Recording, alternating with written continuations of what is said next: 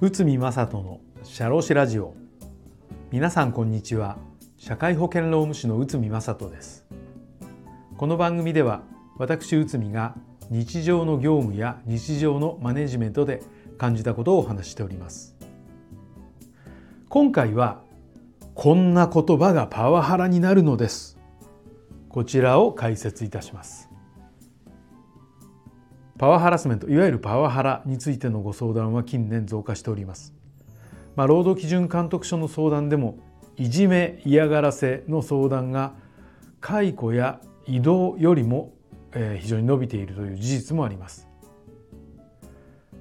まあ裁判ではなかなか難しいと言われていたパワハラですがしかし、えーと平成24年1月厚生労働省の職場のいじめ嫌がらせ問題に関する円卓会議ワーキンググループの報告が出ていて出てきてからは、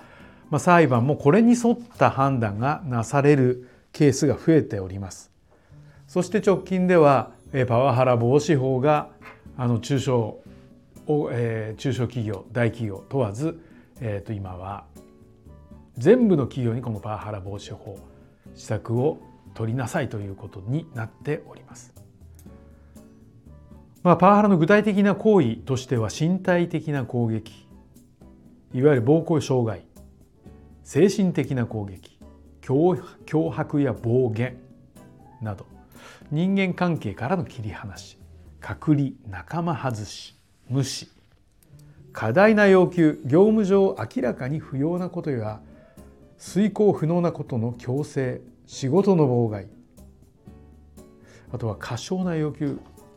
業務上の合理性がなく能力や経験とかけ離れた程度の低い仕事を命ずることや仕事を与えないこと個の侵害私的なことに過度に立ち入る、まあ、こういったこととなっております。このパワハラこの報告が出てからパワハラに対する基準が変わり人格否定等の言動でも慰謝料などが認められることになったのです。まあ事例の裁判として F 社事件というのがあります。長野地裁松本支部平成29年5月です。社長から在職中の社員4名がパワハラを受けた。パワハラの内容は人格を否定するような発言であった。社員たちは社長に民法709条不法行為に該当し会社は会社法350条代表者の行為についての損害賠償責任に該当するとして裁判を起こしました。そして裁判は次の結果となったのです。社長と会社は連帯して損害賠償を支払え、まあ、いわゆる社長会社側が敗訴したということです、まあ、この裁判を詳しく見ていくと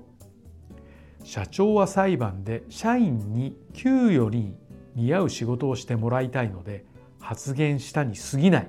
とのことでした。しかし社長の発言は裁判で不法行為にあたると判断されたのです。つまり社員に対する人格否定が不法行為と判断されたのです。ただし社長の発言が継続的でないとの判断で慰謝料は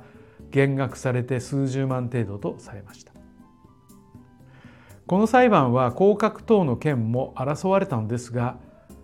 発言そのものが不法行為と判断されました。このように発言そのものがパワーハラスメントになる不法行為と認められる時代となってきております。今回の裁判は不法行為などにより慰謝料が減額されたのですがもしパワハラを受けた社員などがメンタル不調にでもなったら問題はさらに大きくなり金額的なものも跳ね上がってしまいます。そうならないためにもパワハラに限らずハラスメント全体については予防が大事ということになります会社としてハラスメント予防に取り組んでいること発生した場合の迅速な対応ができる体制をとるということが重要なのです。ということで、えー、今回パワハラこんな言葉がパワハラになるのですということで人格否定の文言がイコールダイレクトにパワハラになるということになります。はい、えー、今回もお聞きいただきありがとうございました。